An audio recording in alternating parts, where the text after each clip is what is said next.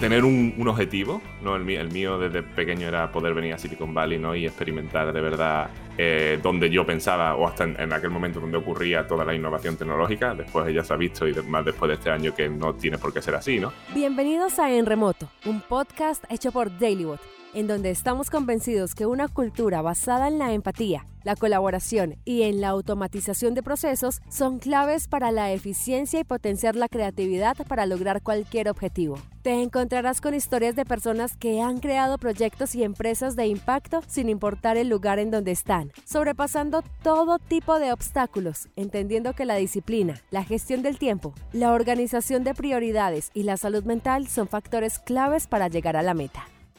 Miguel Carranza es español, nació en Sevilla y es el protagonista de este episodio. La historia de Miguel es muy especial porque si analizamos la frase con la que inicia este episodio, te darás cuenta que hay algo muy claro. Miguel es un visionario. Encontrar una vocación y un talento es una tarea evolutiva. Él tuvo la fortuna de encontrar su camino desde muy chico. Oh, muy, muy de pequeño. Yo creo que cuando yo siempre quería una Game Boy de chico y nunca la tuve. Y al final, pues, eh, mi primer ordenador me vino, me lo regalaron por la primera comunión, creo que fue con 8 años. Y ahí fue cuando ya me enamoré y dije, vale, esto es lo que me quiero dedicar el resto de mi vida. No sé, creo que fue algo... Ah, en realidad no lo, no, no, lo sé con, con, certeza, pero fue algo que era algo totalmente nuevo, a lo que no estaba expuesto anteriormente. Mis padres tampoco tenían mucha experiencia con la tecnología, ¿no? Y entonces... Eh, el ver las posibilidades que te podía dar eso y cómo, y cómo iba avanzando tan rápidamente, que eso era súper curioso, ¿no? Que además cuando, eres chico ves que se te, queda antiguo el, ordenador en, seis meses, ¿no? Y como tu amigo tiene ya uno que es mejor que el tuyo, ¿no? Y, y demás, pues me inspiró mucho a ver que era un espacio que estaba cambiando y que iba a evolucionar muy rápido. La necesidad de estar actualizado fue solamente el primer paso de un camino que sigue recorriendo. Y es que para llegar de Sevilla a Silicon Valley hay mucho más que 9.419 kilómetros de distancia. Más que unos tiquetes se necesita pasión. Ah, construir cosas, yo creo. Ah, construir cosas desde, cero, la, informática, la tecnología. Y después fuera de lo que es el trabajo propiamente, eh, me encanta el océano, me encanta hacer surfing. Ah, al final tienes que buscarte hobbies fuera de... Cuando, cuando, cuando, tu hobby se convierte en tu profesión, tienes que buscarte cosas de fuera para, para distraerte también, ¿no? Ah, entonces el surf es muy importante, eh, la música también. Toco la guitarra eléctrica y el bajo eléctrico. he tocado en grupos también, pero bueno, he aprendido yo solo, tampoco soy profesional ni mucho menos. Pues es que su hobby se volvió su carrera profesional. Hablábamos en uno de nuestros episodios, que puedes encontrarlo en la plataforma en la que estás oyéndonos, con Juan David Aristizábal sobre cómo no se trata solamente de sentir pasión por algo específico, se trata de cómo encuentras un propósito y pones tus talentos a su disposición.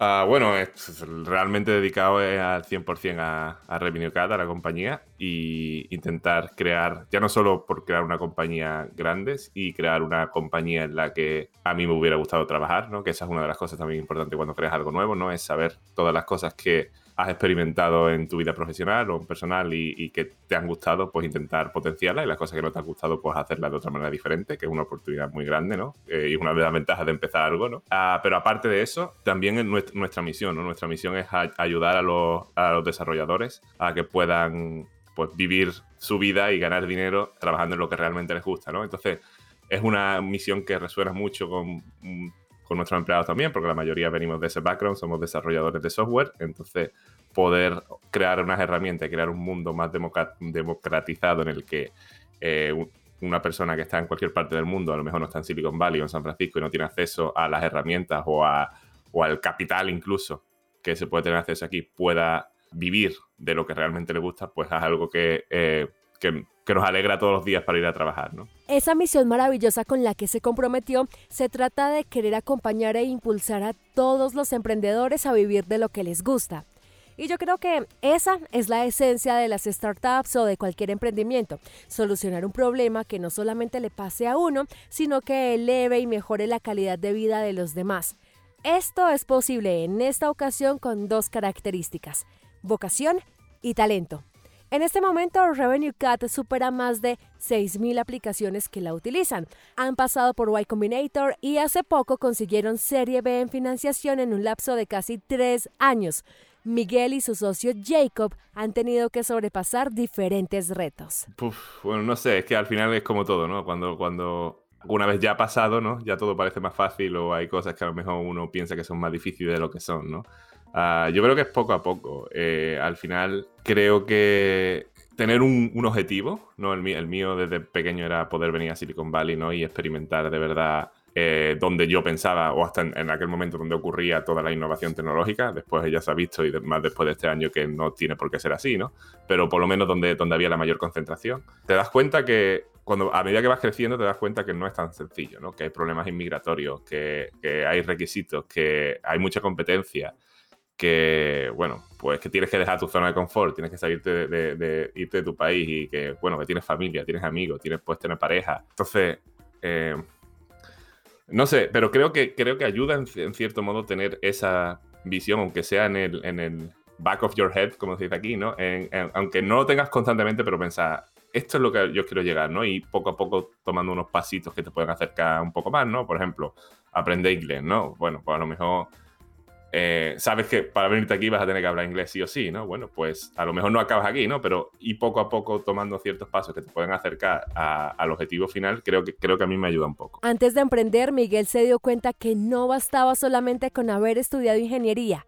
Llegar a Silicon Valley se dio a través de un programa que apoyaba a estudiantes para hacer prácticas en este lugar del mundo. Pasó de ser practicante a liderar un equipo de ingeniería en Elevate, una aplicación que fue reconocida en 2014 por Apple como la mejor aplicación móvil de ese año. Así que en medio de ese proceso nació la idea de Revenue Cat y el salto de convertirse en emprendedor. Yo creo que nunca, nunca hay el momento, ¿no? Para mí es algo que siempre me había llamado muchísimo la atención. De hecho, la razón por la que, la principal razón por la que decidí venirme aquí una vez tenía ya más estabilidad y había terminado ah, mis estudios era que aquí iba a venir a trabajar para una, una compañía muy pequeña con un equipo muy bueno y que estaba creciendo y dije, vale, esto es lo que yo quiero hacer, quiero hacer, ¿no? Trabajar en un equipo en el que todo el mundo está remando en la misma dirección y está construyendo un producto que la gente usa y voy a aprender muchísimo, ¿no? Pero bueno, es como todo, nunca es un buen momento porque siempre hay momentos personales en los que a lo mejor no crees que no estás ahí o a lo mejor no crees que tienes la experiencia suficiente. yo diría que nunca es un buen momento, pero para nosotros fue el hecho de que fue un problema que habíamos resuelto en la empresa anterior y que nos dimos cuenta que no ningún ingeniero de la propia empresa quería resolver porque ya no era lo único de nuestro producto, era, no, era algo diferenciador y era algo que tenía que hacer. Y después de hablar con muchas muchas desarrolladores de aplicaciones móviles que se enfrentaban al mismo problema, nos dijeron, hey, sí, nosotros hubiéramos pagado por hacer esto. Y era la misma conclusión que teníamos nosotros. Nosotros no queríamos hacerlo, ¿no? Pero ya nos dimos cuenta que habíamos adquirido esa experiencia y dijimos, es que no, es que tenemos que hacerlo, porque si ya, sea, simplemente como servicio hacia los demás, ya no pensando ni siquiera en vamos a construir una empresa de, de mil millones de dólares ni nada de eso, ¿no? Es simplemente como es lo, que, es lo que tenemos que hacer para ayudar al resto de la comunidad, ¿no? En ese sentido. Y al parecer, a ningún ingeniero le interesaba realmente solucionar este problema, pero era una necesidad más que evidente y estaba la oportunidad de crearlo. Por eso es que todos estamos de acuerdo que las ideas no sirven de nada si no se ejecutan. Y para ese momento no existía ninguna alternativa en el mercado, así que le dio rienda suelta a eso que le apasiona a Miguel, construir cosas. Este es el nacimiento de Revenue Cat. Ah, el nombre no, el nombre yo creo que tampoco yo tampoco le di demasiada importancia al principio, porque además, como eso, cuando estás empezando, sabes que tienes que tener un nombre, tienes que registrar un dominio. Uh, Jacob, mi socio, tenía una. hizo un, Google Spreadsheet con un montón de nombres y, y, ese tenía. Er, eran todos así, ¿no? Era una mezcla de varias palabras conocidas, porque sí, eso era algo que nos importaba, que fuera algo que se pudiera pronunciar y que fuera recordable pero en realidad no tiene, no tiene mucho sentido. Y estaba el, dominio disponible y nos gustó y, para adelante. Pero tampoco, yo no es algo que, que le diera muchas vueltas a la cabeza. Conectar con otra persona en cualquier ámbito de la vida se rige a través de valores e ideales. Esto fue lo que pasó entre Miguel y Jacob, a quien conoció en Elevate años atrás. Estar alineados en propósitos los llevó a ser socios de esta grandiosa idea. Totalmente, eso es súper importante y, después de haber pasado por Y Combinator es una de las cosas que siempre recalcan, ¿no? Que, que, es muy importante un cofundador y que es muy importante que eh, sea el cofundador correcto, ¿no? Porque al final es, es como un matrimonio, te estás casando con una persona. Yo tuve la ventaja de que pude trabajar con Jacob durante, no sé, casi cinco años creo, en la empresa anterior y y ambos teníamos una relación de respeto muy grande al principio, después de amistad, y yo lo he visto a él en, en las malas y en las buenas, y sé que al final él tiene, tiene unos valores que son muy similares a los míos y entonces pues cuando hay esa confianza es lo que te da la fuerza para saber que al final pues las intenciones siempre son buenas, ¿no? Y que no estamos pensando en, uno beneficiarse con respecto al otro o algo así, sino que es una, que es una, una relación más para, para el largo recorrido. Antes de continuar con esta historia, te cuento que puedes ser el protagonista de uno de nuestros episodios. Nos encanta poder difundir y contar cada proceso y sabemos que todos recorremos diferentes caminos.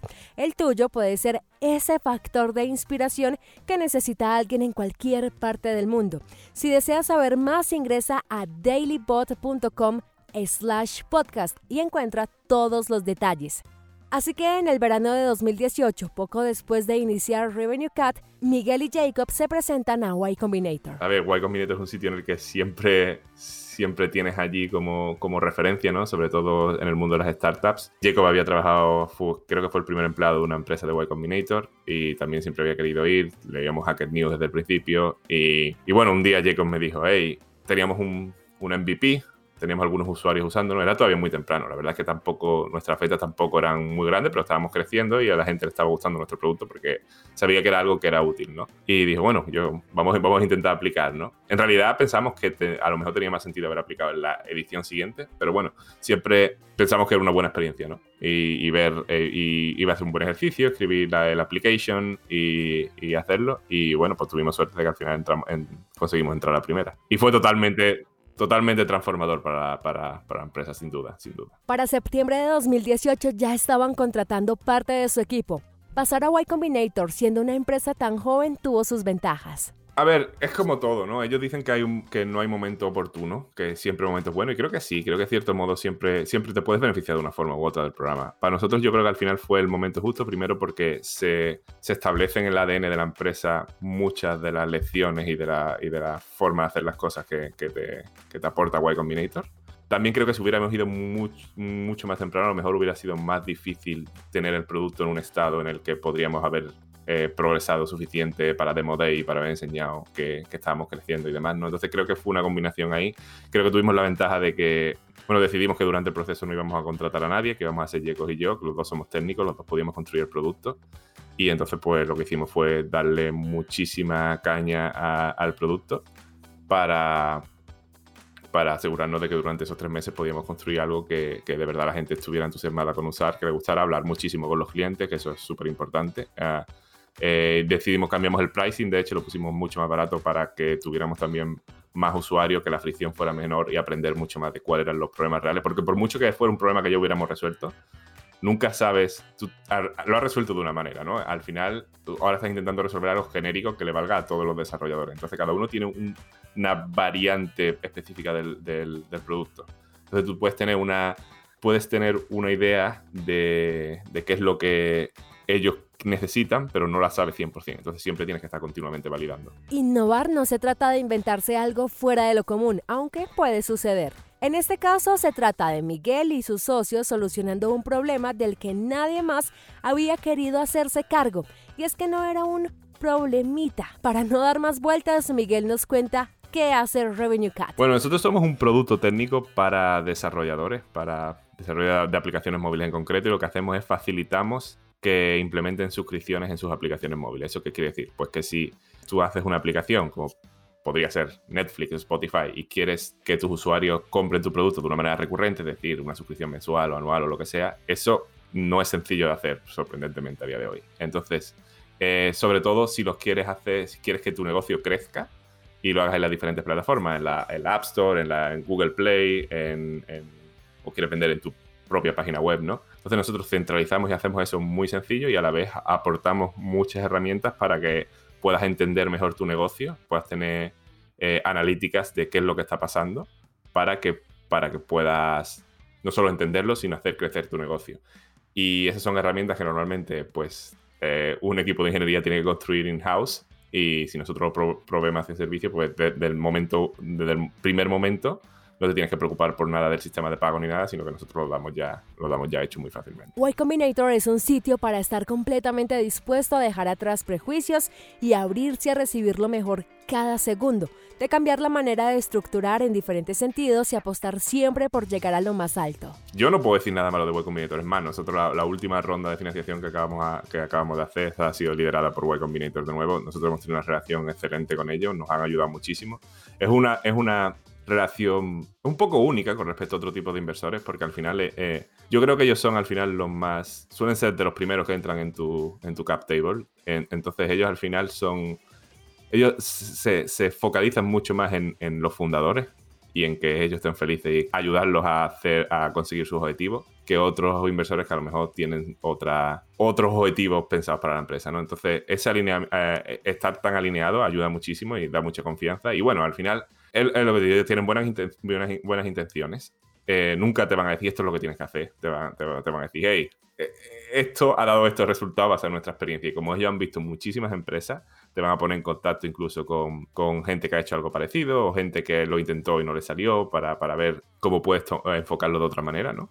Y bueno, la comunidad también es brutal. El, acceso a, gente que además está generalmente bastante dispuesta a ayudar a mí me ha encantado formar parte de, ello y aparte poder ver cómo nuevas empresas siguen entrando en Y Combinator y verlas cómo presentan y ver incluso cómo son, cómo son capaces de crecer más rápido que, tú a pesar de que lleven menos tiempo es súper motivador también. En la primera ronda de inversión levantaron 1.5 millones de dólares, en la que entraron a formar parte del accionariado de Y Combinator. En el verano de 2021, Tres años después de haber ingresado al programa, logran una serie B de 40 millones de dólares, un crecimiento acelerado y muy fructífero para Revenue Cat. Bueno, sí, estamos, estamos, estamos intentando hacer lo que podemos. crecer es algo, es algo interesante, ¿no? Porque hay muchas maneras de, medirlo, porque también al final una de las cosas que influye crecer súper rápido es que la cultura de la empresa se puede diluir, ¿no?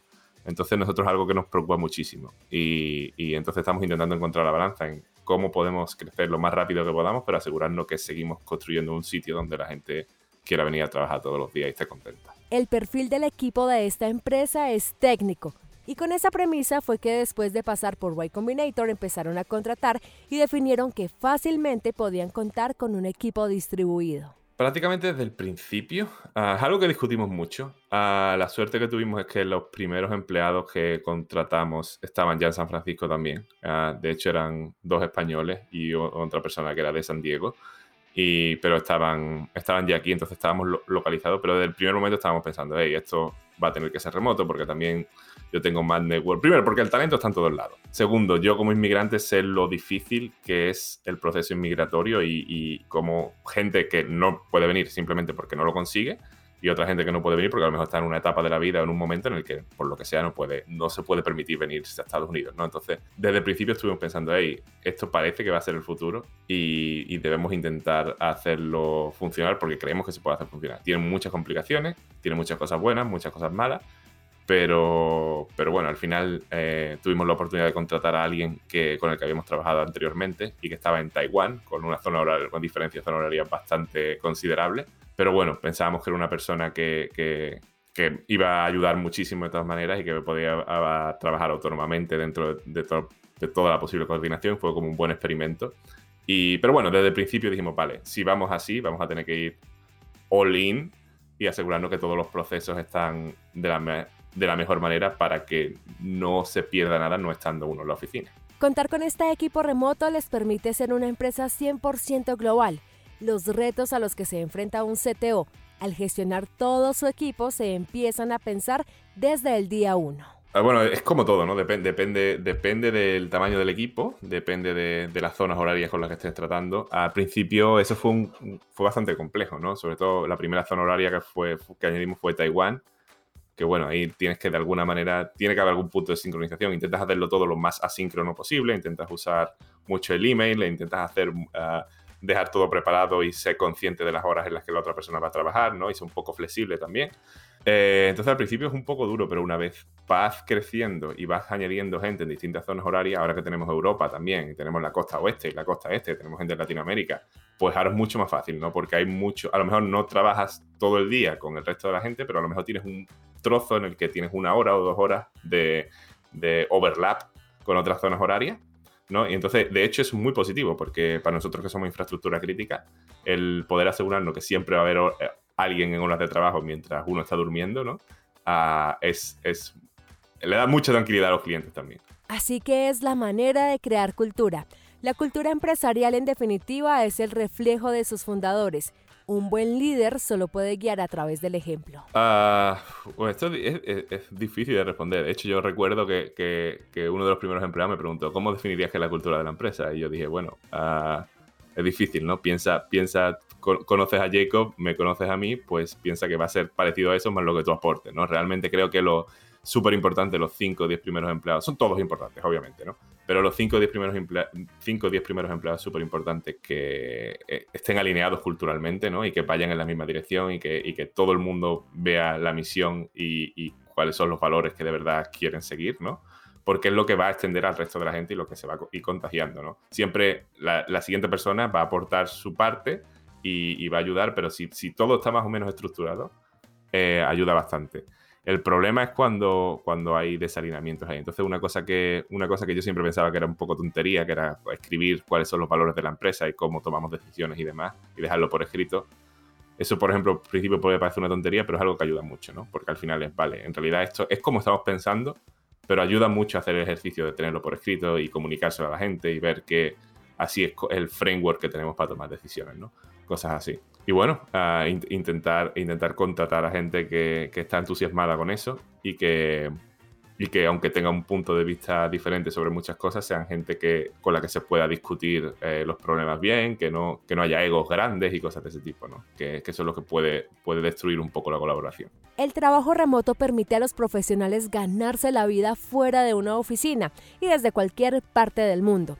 Las habilidades para ser un colaborador remoto son ese camino para vivir una experiencia transformadora, tanto en lo personal como en lo laboral. Bueno, lo primero que es súper importante también el hecho de que eh, la gente está confundiendo ahora, bueno, está confundiendo trabajar remoto con trabajar desde casa, que bueno, no tiene por qué ser lo mismo y aparte está, están confundiendo lo que es trabajar en remoto durante una pandemia. Eso no es lo mismo que trabajar en remoto cuando todo el mundo está más o menos mentalmente organizado y con todo y con toda su vida eh, estable, ¿no?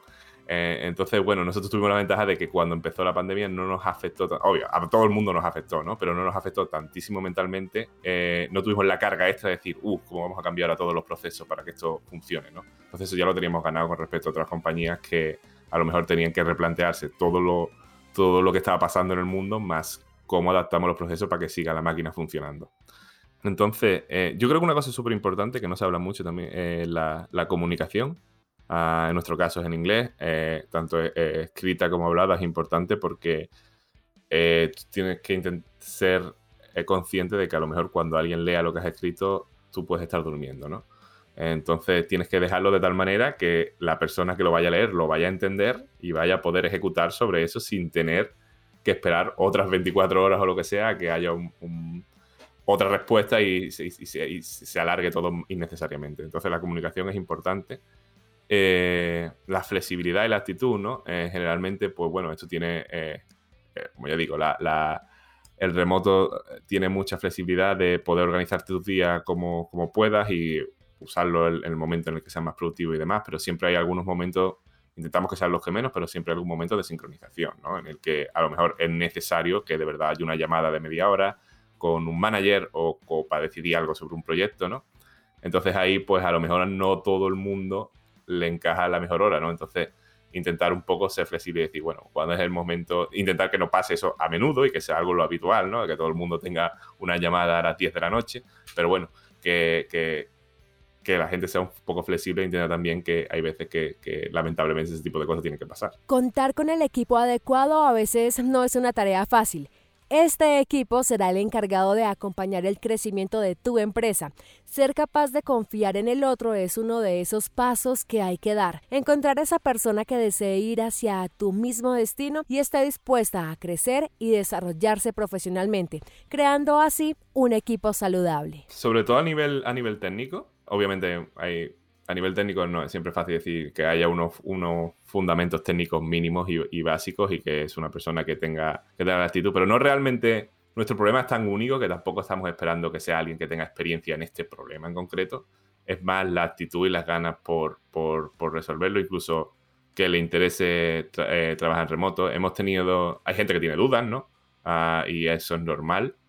Pero bueno, hay gente que a lo mejor una vez cuando lleva el proceso un poco más avanzado se dan cuenta que, uff, esto, esto no es lo que yo quiero, no, a mí me gustaría estar trabajando en una oficina y eso a lo mejor no es lo que podemos aportar automáticamente, ¿no? Al menos ahora. Entonces, bueno, eh, esas son cosas que también es, importante identificar porque lo que quieres al final es que todo el mundo esté más o menos contento, ¿no? Y no quieres aportar un, un no quieres mentir tampoco, ¿no? Es un entorno no es ni mejor ni peor, pero es un entorno diferente al, de, al que hay al tener una oficina en la que acabas conociendo a todo el mundo personalmente, eh, porque simplemente porque los ves todos los días, estás trabajando en la misma zona horaria, ¿no? Y bueno, pragmatismo también, ¿no? Saber que una cosa que es muy común en los ingenieros, ¿no? Es el estar pensando siempre en, en, en, la última tecnología y qué es lo más importante y qué es lo que están usando las demás compañías y eso es lo que tenemos que usar, ¿no? Y nosotros uno de nuestros valores es estar obsesionado con el cliente, ¿no? Entonces nosotros tenemos que hacer lo que convenga al cliente más, ¿no? Entonces si usar una tecnología nueva es algo que realmente va a aportar y va a ayudar al, al cliente a que pueda desarrollar mejor su negocio, perfecto. Pero si es algo que simplemente porque es yo tengo ganas de usar eso, aunque el resto del equipo no quiera o, no, no, aporte nada significativamente mejor a nuestros clientes, pues lo mejor no es lo, no lo más importante. Tener colaboradores en diferentes zonas horarias implica en este modelo de trabajo remoto en crear y ensayar diferentes herramientas que permitan acortar esas brechas culturales de comunicación y de horario. Así es como lo gestiona Miguel. Ah, yo creo que esto varía también, como todo. Yo creo que no hay nada que sea en una en una etapa en concreta, siempre tienes que estar reevaluando tanto los procesos como las herramientas que usan, ¿no? Porque lo que funciona con una zona horaria no funciona con tres, lo que funciona con cinco empleados no funciona con diez, no funciona con veinte. Creo que lo importante ahí es ser transparente, que la gente pueda que la gente pueda dar feedback y decir, hey, parece que esta reunión ya no está funcionando, ¿no? Obviamente ahora mismo vivimos en Zoom, todas las herramientas de videoconferencia, el email, Slack también, usamos Notion muchísimo. Usamos Notion para tener la documentación organizada Generalmente, y es un poco confuso, pero generalmente usamos Google Drive o Google Docs para cuando es un documento en el que estamos trabajando varias personas porque es más colaborativo ah, y el sistema de comentarios y eso es mejor. Pero una vez tenemos algo que es estable y que queremos que esté ahí como las guías de comunicación o cómo cómo funciona tal sistema de ingeniería o lo que sea, eso lo, tenemos en Notion eh, como, si, como si fuera en formato wiki, más o menos. No, estamos usando también, estamos usando también Navigator, que es una herramienta que se conecta con, es muy simple, pero se conecta con tu Google Calendar y te ayuda a, a, crear agendas para los meetings, súper, súper sencillo, simplemente eh, te lo veas con, con tu cuenta de Google y ya aparece ahí.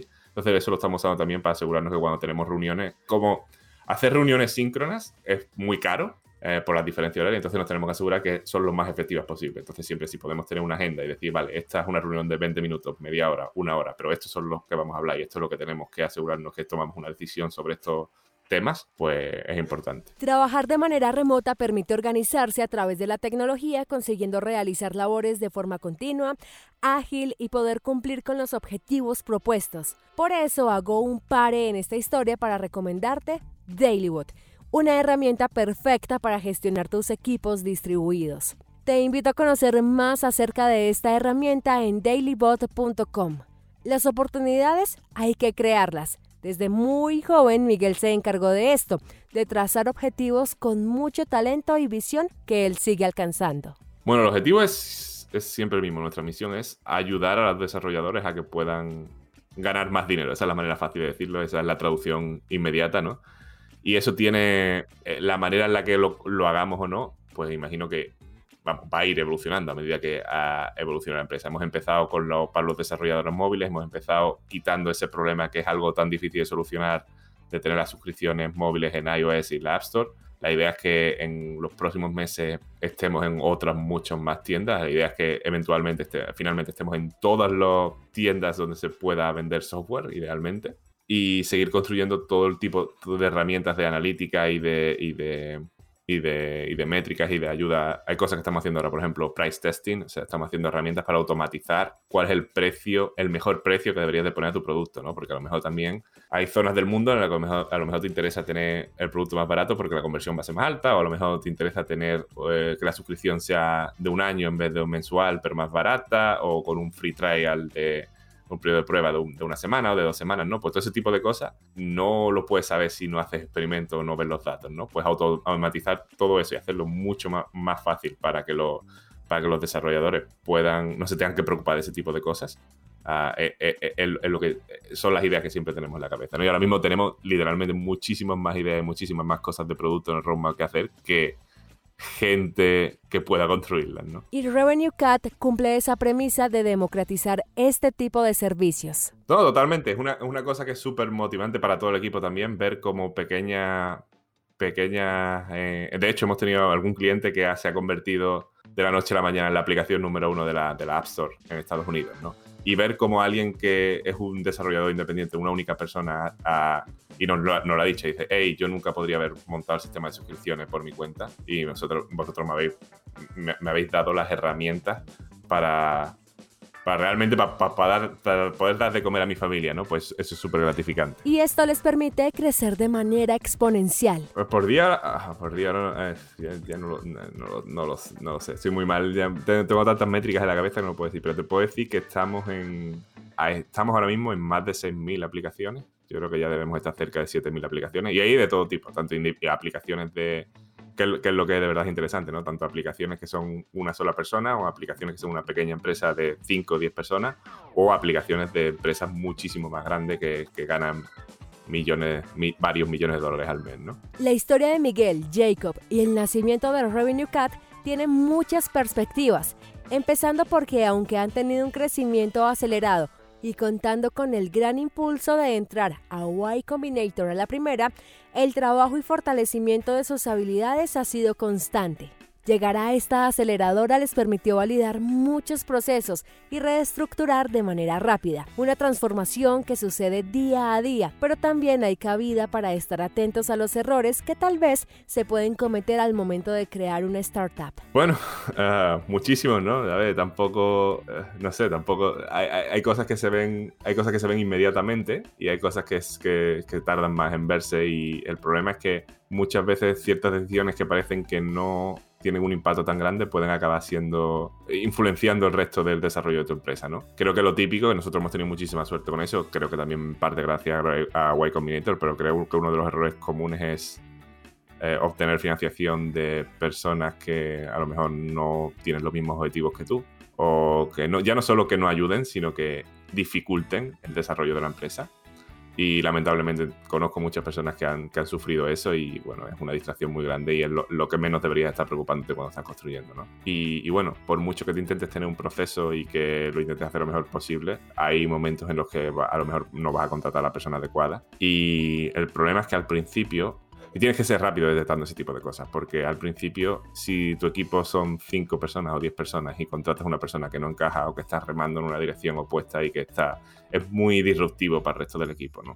Entonces tienes que respetar también a la gente que vino cuando no había nada y que compartía tu, tu visión y que estaba aquí por la aventura y por intentar construir algo de verdad, ¿no? Y bueno, tienes que asegurarte que eso se, se mantiene constante y que no, y que no llegue gente nueva que, destroce todo lo que se ha construido hasta entonces. La experiencia de estar atentos al tomar decisiones les permite estar alertas al momento de recibir consejos equivocados. No lo sé, una cosa que hacemos nosotros bastante es que analizamos, quizá demasiado, ¿no? Pero analizamos mucho los pros y los contras de cada decisión, ¿no? De todo incluso. Eh, ¿Tiene sentido hacer una ronda de financiación? ¿No tiene sentido? ¿De quién cogemos, de, quién eh, pillamos el dinero, ¿no? Ese tipo de cosas eh, es pero no sé, estoy pensando a ver algún. Eh, eh, no sé, hay, siempre hay gente, que dirá: estáis trabajando mucho, estáis trabajando muy poco. Creo que eso tienes que medirlo, cada persona tiene que medirlo, ¿no? Lo que, lo que está dispuesto a, o el riesgo que está dispuesto a correr, o el. o el.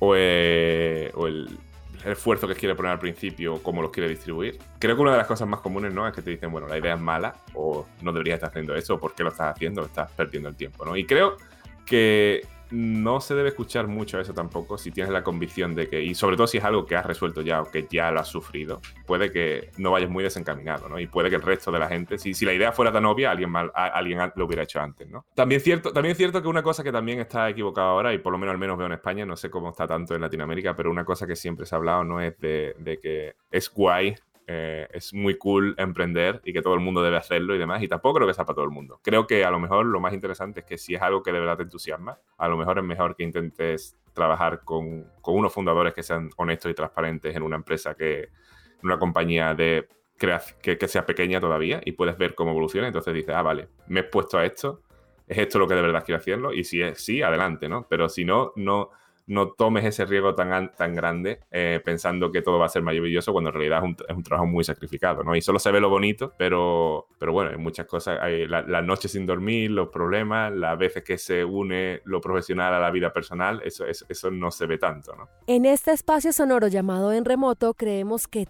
Todas estas experiencias son un punto de referencia al momento de emprender. Ojo, esto va para absolutamente cada integrante de un proyecto. No necesariamente debe ser el fundador. Tu talento como colaborador es ese pilar fundamental para el desarrollo y crecimiento de cualquier idea. Además de tener un gran producto, cada empresa debe tener un gran equipo. Así que nunca, pero nunca está de más contar tus ideas. Es muy importante, es una cosa que Y Combinator hace, hace mucho hincapié. Nosotros eh, al principio, bueno, ellos te hacen que, tengas un one-liner, ah, que es en, una frase, ni siquiera en elevator pitch, en una frase muy corta, en menos de 50 caracteres, tienes que saber decir lo que hace la empresa, ¿no? Y eso lo estuvimos evolucionando a lo largo de, a lo largo de los tres meses, ¿no? Porque queríamos tienes que transmitirlo de tal manera que incluso gente que no es técnica o que no está familiarizada con el problema pueda, pueda entenderlo. Porque en realidad, eh, y lo, que es importante también es que tengas varias versiones. Porque a lo mejor la manera en la que se comunica a, un directivo en una llamada de ventas no es la misma con, lo que hablas con un inversor o que hablas con la prensa o con hablas con, con, con alguien que a lo mejor ya ha resuelto ese problema y sabe lo que hay, ¿no? Entonces, eh, pero siempre tienes que simplificarlo de tal manera que se pueda que lo pueda entender el, el, receptor. Tomar la decisión de emprender sale de las entrañas, de ese deseo de solucionar de la mejor manera posible un problema que existe y que tú con tus habilidades puedes lograr. Está más que demostrado que es el momento perfecto para ser exitoso desde cualquier lugar. Y Miguel Carranza tiene algo para decirte. La primera es que eh, se haga por las razones correctas que creo que muchas... Las razones correctas pueden ser las que cada uno quiera, ¿no? Pero creo que muchas veces la gente piensa realmente en, oh, lo voy a hacer porque eh, me voy a convertir en millonario, o porque, está la, o porque me voy a hacer famoso, o cualquier cosa de ese tipo, o, por, por, el líder, por, por, tener una posición de liderazgo, ¿no? Y en realidad eso está bien, puede ser parte de la motivación, pero si solo te quedas en eso, cuando lleguen de verdad las dificultades va a ser, va a ser difícil continuar, ¿no? Yo creo que tiene que ser algo bastante más grande que eso, ¿no? Y, y, y tenerlo claro ayuda mucho en los momentos en los que se va cuesta arriba. Y después creo que otra cosa que es súper importante, Y Combinator hace muchísimo hincapié en ello, es intentar tener un buen cofundador, ¿no? Idealmente alguien con eh, un buen socio, idealmente alguien en que confías plenamente, que tengas una... Idealmente que compartas cosas fuera del trabajo, eh, por supuesto que compartas los valores, ¿no? Como todo, a, va a haber momentos tensos, va a haber momentos en los que va a haber distintas opiniones, pero si por lo menos sabes que es una persona que tiene los mismos valores que tú y que tiene buenas intenciones, pues puede estar de acuerdo con una decisión o no, pero, pero siempre se va a intentar hablar, intentar eh, tener una relación respetuosa, ¿no? Y creo que es algo que no es, extrema, no es indispensable. Hay casos de éxito en el que ha habido un, un fundador que era una única persona, ¿no? Pero es un camino largo y, y de soledad, ¿no? Y tener a alguien ahí que te apoye cuando estás más deprimido y que tú le apoyes a esa persona cuando está y equilibrar eso, ¿no? Ayuda muchísimo en, seguir para adelante. ¿no? Y la tercera, que supongo que es la más importante, es que cuando empiezas algo así, una cosa que nosotros nos planteamos desde el principio es cuál es el objetivo. ¿no? Y eso lo tienes que tener claro con tu, con tu socio. ¿no? Y para nosotros es, vale, esto es algo que vamos a hacer para el largo recorrido. Queremos hacer una empresa que sea más grande que nosotros y que sea un sitio donde la gente siga trabajando, incluso si nosotros no estamos allí ya. ¿no? Y no es algo que queremos construir para en dos años vender esta empresa y cerrarlo todo y demás. ¿no? Porque además no es lo que, no es lo que ayudaría más a nuestros clientes. ¿No? Entonces, tener un poco de ambición, no necesariamente ambición, pero tener claro que, vale, el objetivo es el largo recorrido y no, importa, no hay que quemarse tanto ahora porque el objetivo es asegurarnos de que podemos llegar a a los próximos 5, 10, 15 años de la vida de, la compañía, hace, hace poner las cosas mucho más en perspectiva. Antes de terminar, estos son los libros que como emprendedor o desarrollador debes tener en cuenta. Para emprendedores en concreto, técnicos muchísimos, pero para emprendedores más genéricos, uno de los que más me gustan y que suelo releer todos los años es el, High Growth Handbook de Ilad Gill, que está por Stripe Press. Eh, yo ese lo leí eh, justo cuando entramos en YC por primera vez y después lo estaba releyendo cada año. Y es un muy buen libro de referencia también. Eh, cuando lo leí en YC, obviamente la mayoría de las cosas no aplicaban porque es más de, hey, como una empresa que está en hipercrecimiento y cómo pasa de cómo duplica o triplica cada seis meses o cada año de, número de empleados, ¿no? Pero es interesante releerlo y ver problemas que ya has tenido y cómo los has resuelto y, ser un poco más consciente de los problemas que vas a tener en los próximos seis meses o en el próximo año. ¿no? En eso, en eso me, me ha ayudado bastante, está muy bien escrito, eh, eh, fácil de leer y entrevista a gente que sabe lo que ha hecho en Silicon Valley, que ya lo ha hecho. ¿no? Después el, de la cultura de Netflix es muy bueno, eh, se llama, un segundo que lo miro, lo, tengo ahí, el No Rules Rules de, de Reed Hastings. Ese es muy interesante porque eh, la cultura de Netflix es bastante única. Muchas de las cosas que dicen son bastante radicales o bastante diferentes a cómo el resto de las compañías llevan las cosas, ¿no? Pero puedes estar muy de acuerdo con algunas cosas o muy en desacuerdo con otras, ¿no? Pero ayuda a replantearte las cosas y decir, ah, vale, esto que pensamos que se tiene que hacer así porque es como todo el mundo lo hace, a lo mejor no tiene por qué ser así, ¿no? A lo mejor esto está roto y a lo mejor en nuestra compañía podemos hacerlo de una manera diferente.